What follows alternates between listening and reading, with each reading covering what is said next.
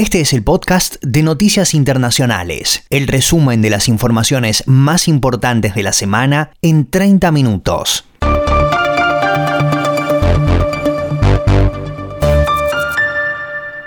Mi nombre es Alexis Millares y en este domingo 24 de mayo de 2020, estas son las últimas noticias.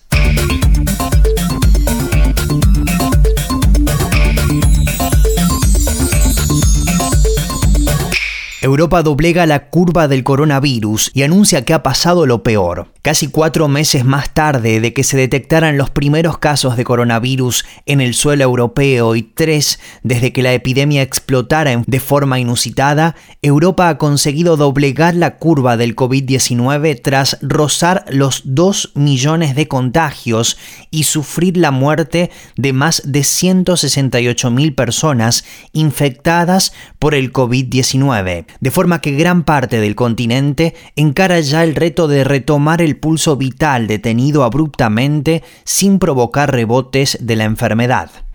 Así se desprende de los datos de contagios y fallecimientos diarios que recopila el Centro Europeo para la Prevención y el Control de Enfermedades, la agencia de la Unión Europea encargada de la vigilancia epidemiológica, que revelan que los contagios han llegado a su pico en todo el continente, si bien no todos los países han alcanzado el tramo descendente, como por ejemplo Rusia y algunos de sus países vecinos, tales como el caso de Bielorrusia y Ucrania, parecen tener un ciclo más tardío, por lo que las infecciones se mantienen elevadas, pero el coronavirus está en retroceso en Europa. Las cifras se alejan progresivamente de las registradas a finales de marzo y principios de abril, cuando la epidemia estaba en el apogeo y los países europeos contabilizaban en torno a 30.000 nuevos casos diarios, hasta alcanzar el pico máximo de la curva el 4 de abril, con 37.256 nuevos infectados en un solo día.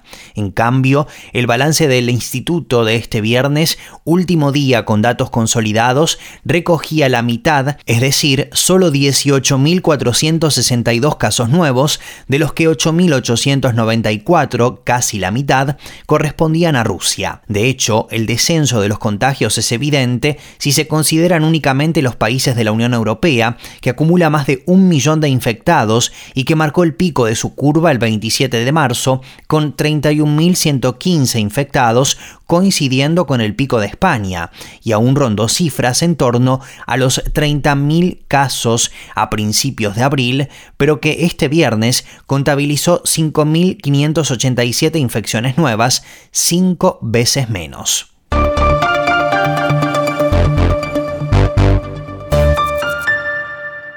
A nivel mundial, más de 5 millones de casos y más de 342 mil personas muertas en todo el mundo. Estados Unidos, Rusia, Brasil, Reino Unido, España, Italia, Alemania, Turquía, Francia, Irán, India y Perú son en ese orden los países más afectados por la pandemia en cuanto al número de contagios confirmados y los únicos donde se ha superado la barrera de los 100.000 casos. Los 12 países han adelantado a China, el epicentro original donde surgió la pandemia del coronavirus en diciembre de 2019, aunque ahora el volumen principal de la pandemia ha viajado de Europa a América, que es ya el continente con más casos de COVID-19. Tan solo en Estados Unidos se han confirmado más de 1.600.000 casos, es el país más afectado y con mayor número de muertes contabilizadas, más de 97.000, y en segundo puesto está Brasil, con más de 347.000 casos, es el segundo país con más contagiados por encima de Rusia, donde hay ya más de 344.000, y del Reino Unido, que cuenta con más de 258.000 casos. España, con más de 235.000, es el quinto país con más infectados, seguido de Italia, que ya supera los 229.000, Alemania con más de 179.000, Turquía con más de 155.000, Francia con más de 144.000, Irán, que sobrepasa los 135.000, India con más de 132.000 y Perú con más de 115.000 contagios. Los desplazamientos en todo el mundo han sido cancelados mientras que los negocios y la economía mundial han quedado paralizados a excepción de las actividades consideradas esenciales. La rápida propagación del virus ha confinado a millones de personas en todo el planeta y ha obligado a imponer el distanciamiento social. Actualmente los países de Europa empiezan sus respectivos y graduales procesos de desescalada, aunque a ritmos diferentes y sin un criterio común en la Unión Europea que pone el horizonte más allá del verano.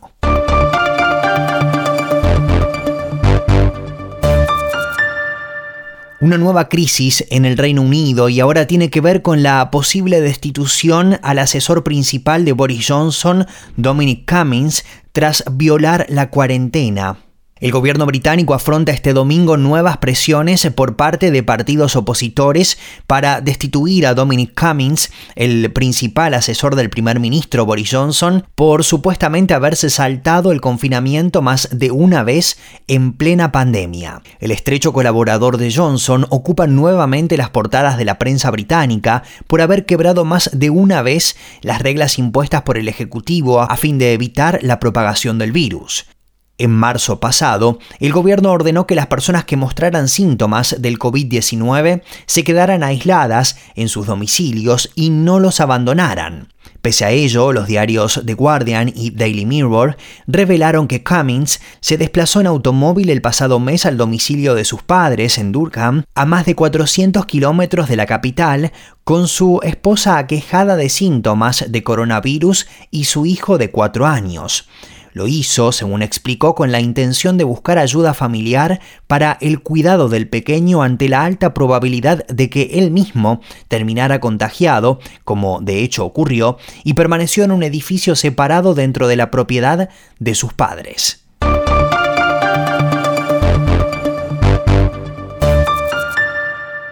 Miles de personas protestan en Hong Kong por la ley de seguridad china. Los manifestantes se han reunido en el distrito de Causeway y han coreado lemas como la revolución de nuestro tiempo, libertad Hong Kong, lucha por la libertad o la independencia es la única manera de salir. Tras ello, la policía de la región ha dispersado las protestas con gas lacrimógeno y pimienta, según ha informado la agencia Reuters.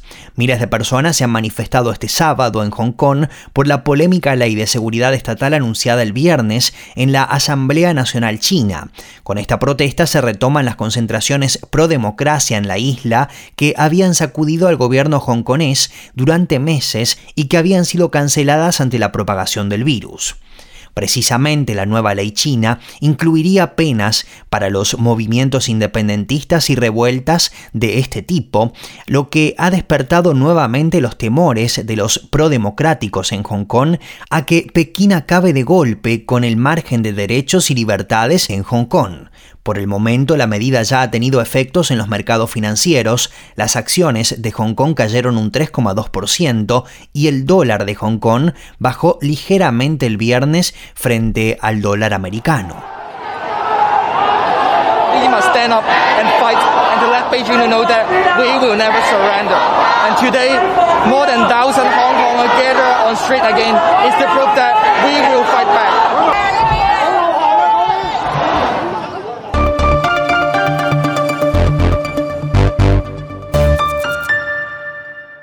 China registró tres nuevos casos de coronavirus tras no detectar ninguno el día anterior. Los dos infectados procedentes del exterior se confirmaron en Shanghái, en el este del país, y en Guangdong, en el sur, y el nuevo contagio local se registró en la provincia nororiental de Jilin, limítrofe con Rusia, donde en las últimas semanas se han detectado más de una treintena de casos relacionados con nacionales chinos que regresan desde el país vecino. El viernes se había hecho el anuncio de que no se había detectado ningún caso por primera vez desde que comenzó la pandemia en este país asiático, según informó el domingo la Comisión Nacional de Salud.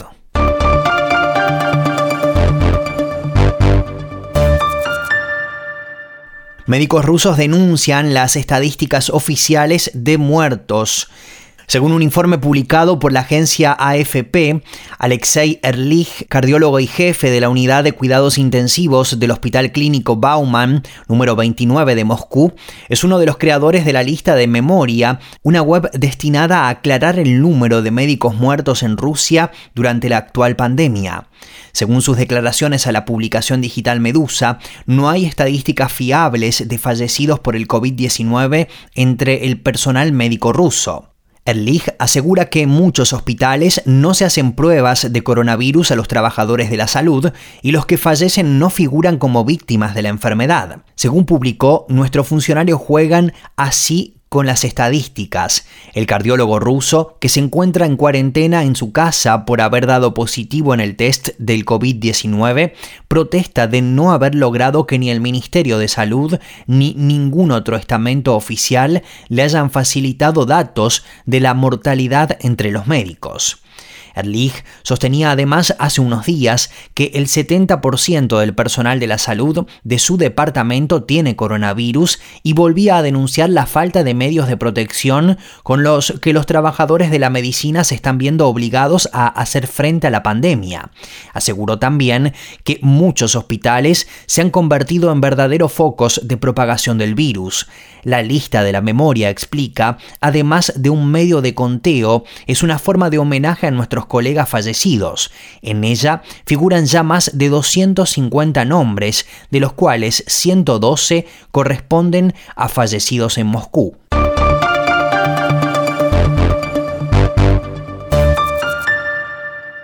Llegan a Venezuela buques iraníes cargados de gasolina para aliviar la escasez de combustible que padece el país.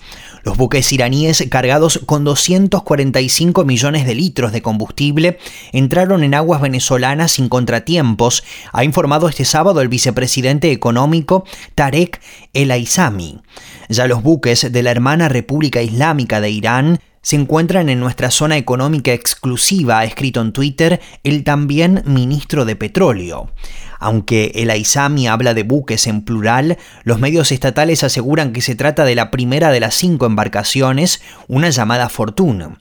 El canal multiestatal Telesur ha informado que la embarcación ha llegado hasta este punto del Mar Caribe sin contratiempos, mientras que el canal estatal venezolano BTV ha agregado que además de la gasolina, los buques contienen otros materiales que serán utilizados por la petrolera estatal. El recorrido para descargar todo el combustible durará cuatro días en total. La gasolina escasea desde hace semanas en Venezuela y para poder repostar es necesario esperar durante horas, a veces días, sin la garantía de poder llenar el tanque de los vehículos. Una crisis inédita en Venezuela, país que contiene el 40% de las reservas de petróleo del mundo.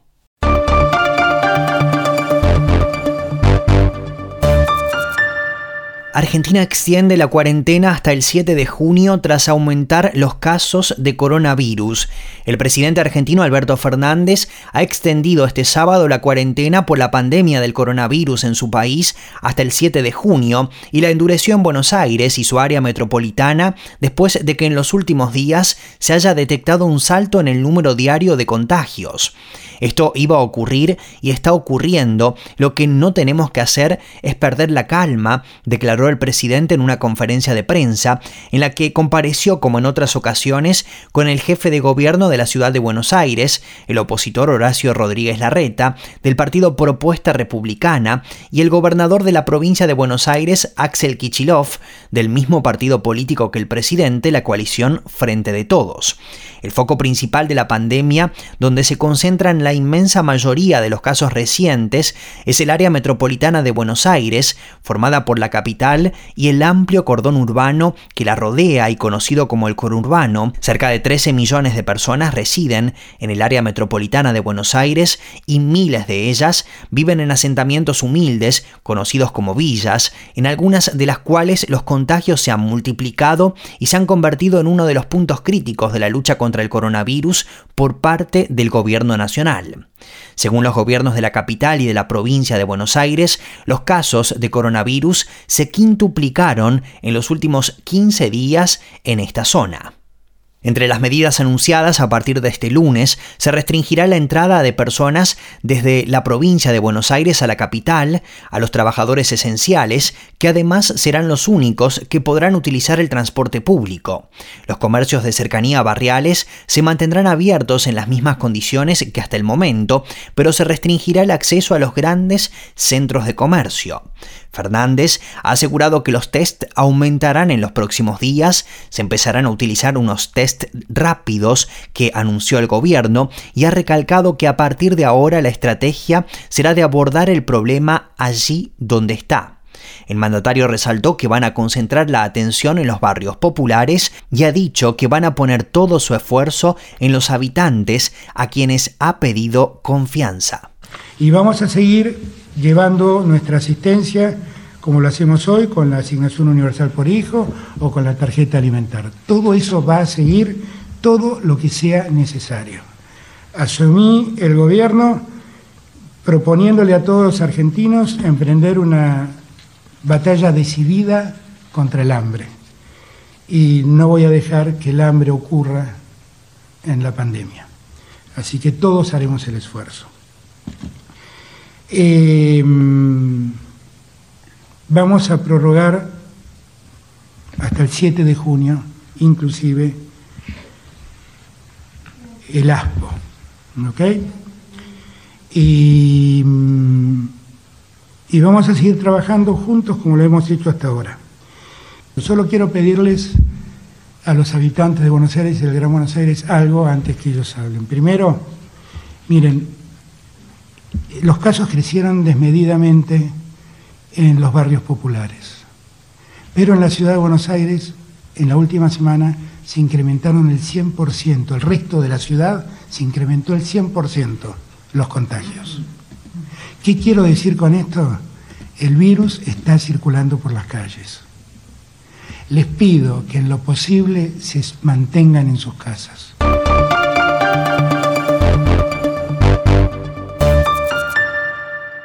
Netanyahu afronta un nuevo escándalo político y esta vez con la justicia, acusado de tres casos de corrupción. El primer ministro israelí, con más tiempo en el cargo, vuelve a hacer historia, pero esta vez por ser el primer jefe de gobierno en activo que comparecerá ante la justicia. Si no hay cambios de última hora, el Tribunal del Distrito de la Ciudad Santa acogerá la primera sesión del juicio a Benjamín Netanyahu, a quien la Fiscalía tres delitos de soborno, fraude y abuso de autoridad que le pueden acarrear una pena de hasta 10 años de prisión. El juicio debía haber comenzado a mediados de marzo, pero se retrasó a hoy debido a las medidas especiales adoptadas para frenar la expansión del coronavirus. El líder del Likud llega reforzado a esta jornada clave para su futuro político tras haber logrado formar un gobierno de unidad nacional. Así, se cerraron 18 meses de inestabilidad política en los que los israelíes fueron llamados en tres ocasiones a las urnas. Netanyahu siempre ha defendido su inocencia y se siente víctima de una casa de brujas, es la frase que más ha repetido durante los tres años de investigaciones dirigidas por el fiscal general de Israel, Avichai Mandelblit. A un mes de poner en marcha la anexión de Cisjordania, Netanyahu sigue los pasos de Ehud Olmert, el ex primer ministro de su mismo partido que fue juzgado y declarado culpable por un delito de corrupción por el que pasó 16 meses en prisión. La diferencia es que la acusación contra Olmert llegó cuando ya había dejado la jefatura de gobierno. Moshe Katsav, presidente del país entre el 2000 y el 2007, también del Likud, fue sentenciado a cinco años de prisión en 2010 por violación y agresiones sexuales.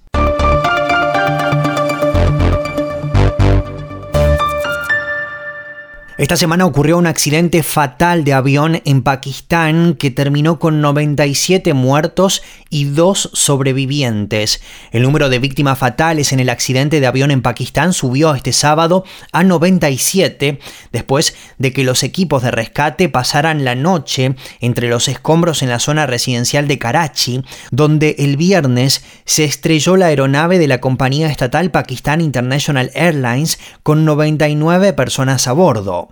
Había 99 personas a bordo entre pasajeros y tripulación, de los que 97 han muerto y dos han sobrevivido, dijo el portavoz del comisionado de Karachi, Irfan Hussain, a la agencia EFE.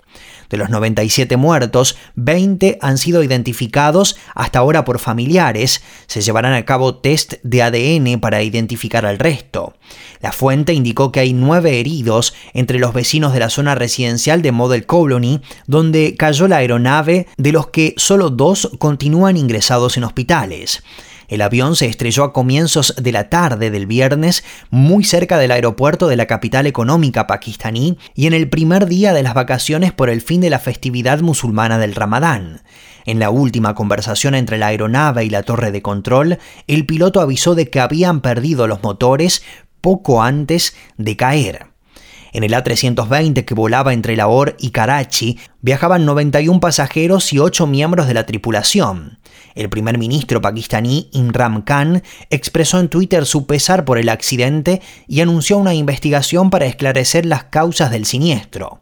El país había reanudado los vuelos locales recientemente tras paralizar la aviación por el coronavirus, que ha dejado hasta el momento 1.101 muertos y 52.411 contagiados en ese territorio. Pakistán no es ajeno a los siniestros aéreos. En el 2010 sufrió una de sus peores tragedias aéreas cuando 152 personas murieron en el accidente de un avión cerca de Islamabad. Dos años más tarde, otro accidente de aviación acabó con la vida de 138 personas cerca de la capital y en diciembre de 2016 otro accidente provocó la muerte de 48 personas cuando realizaba un trayecto entre Chitral e Islamabad. और पूरे प्लेन में आग लगी है तो मैंने अपना seat belt जो है वो उतारा है। उतारने के बाद मुझे रोशनी नज़र आई, उस रोशनी को देखते हुए मैं बाहर निकला और जंप लगा कर दस फीट की हाइट से मैं बाहर आ गया।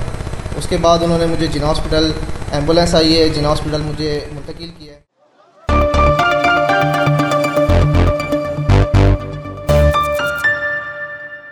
Volvemos a Brasil porque la difusión de un video con insultos y amenazas compromete la ya cuestionada presidencia de Jair Bolsonaro en ese país.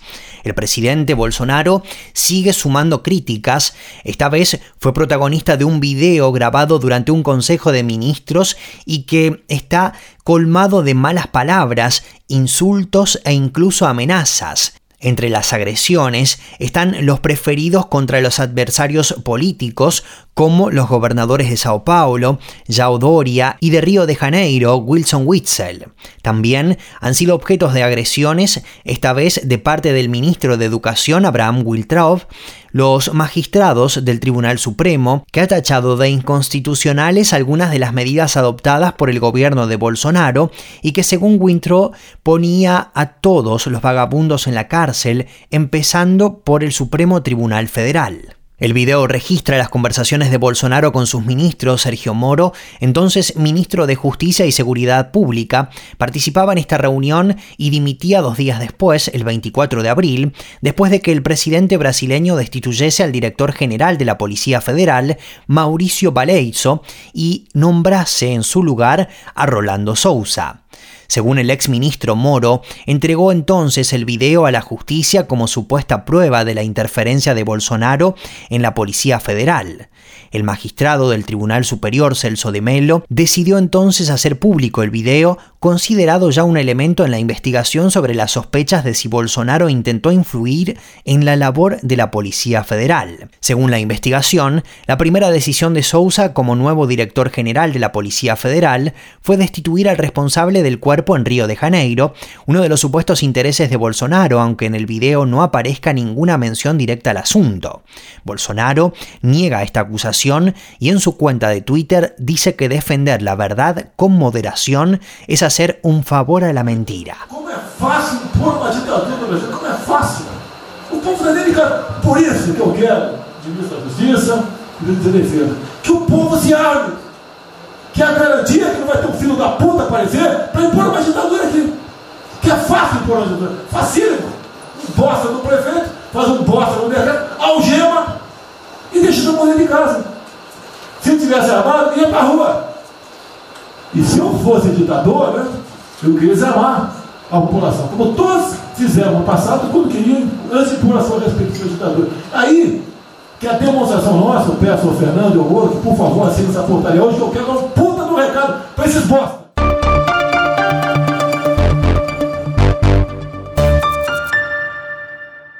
Pasamos ahora a Corea del Norte. Kim Jong-un ordena intensificar la disuasión nuclear del país en su primera aparición pública en más de tres semanas. La noticia no indica cuándo se desarrolló la reunión de la Comisión Militar Central del Partido de los Trabajadores de Corea, pero por lo general cuando la Agencia Nacional Oficial norcoreana da cuenta de las actividades de esta índole, suelen haber tenido lugar el día anterior. La última vez que apareció el dictador norcoreano en los medios de propaganda del país fue el 2 de mayo, después de tres semanas de ausencia, en un acto celebrado el día 1 para inaugurar una planta de fertilizantes, lo que puso fin a múltiples versiones sobre supuestos problemas graves de salud e incluso rumores sobre su muerte. Según la información divulgada este domingo por la agencia de noticias, que viene acompañada de una docena de fotografías de Kim Jong-un y de los reunidos con él, la cita ha servido para analizar una serie de tendencias de las actividades político-militares de las Fuerzas Armadas. Entre otros temas, se han adoptado nuevas medidas para fortalecer aún más el disuasivo militar del país, según lo que publica la agencia de noticias este domingo.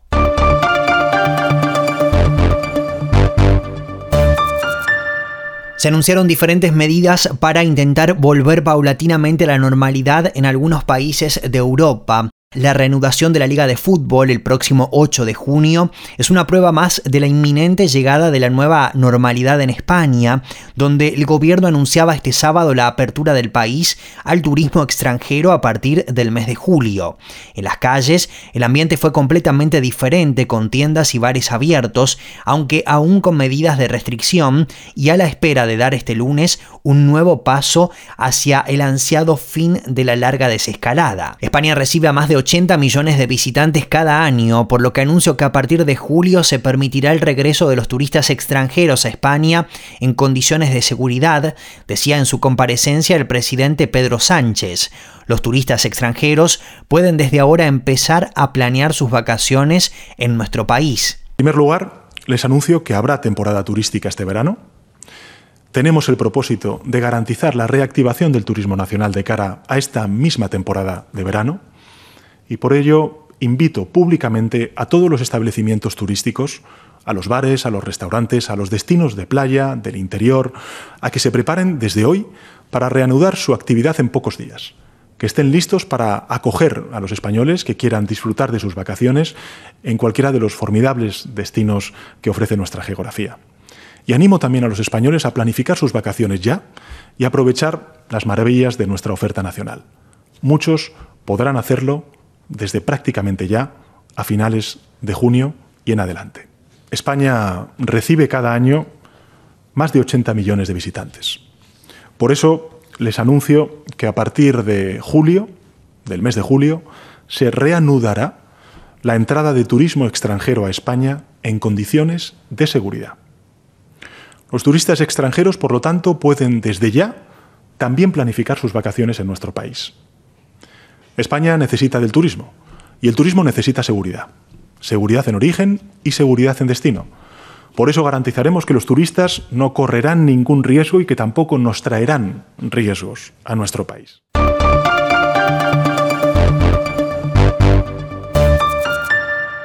Italia ha sido uno de los países más afectados por la crisis del coronavirus, pero también se está preparando para salir del confinamiento. Los famosos museos vaticanos se preparan para reabrir sus puertas el primero de junio, siempre bajo numerosas medidas de seguridad y con cita previa. En Croacia, por su parte, ya se forman atascos para acudir a la playa. Como el resto de los países del Adriático, su economía depende en gran medida del turismo, por lo que el gobierno no impondrá de momento cuarentena alguna a aquel que entre en el país. En Francia se autorizó la reapertura de los diferentes templos y se anunció que deberá respetarse el distanciamiento social, en donde están prohibidos gestos tan habituales como dar abrazos o estrechar las manos. Este sábado el presidente Emmanuel Macron rebajó algunas de sus medidas y pasó a aplicar cuarentena voluntaria a británicos y a españoles que lleguen al país en avión. Desde Alemania, la canciller Angela Merkel defendió este sábado las medidas adoptadas frente a unas críticas crecientes en todo el país. Este domingo Alemania vive una nueva jornada de movilizaciones contra las actuales restricciones.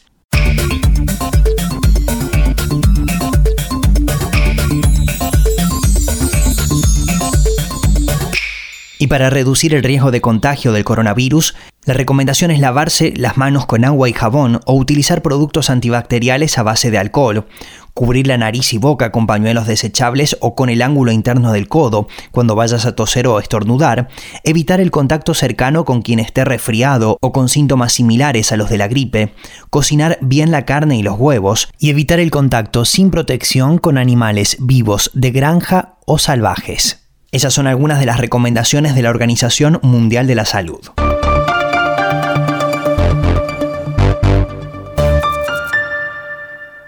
Esto fue todo por hoy.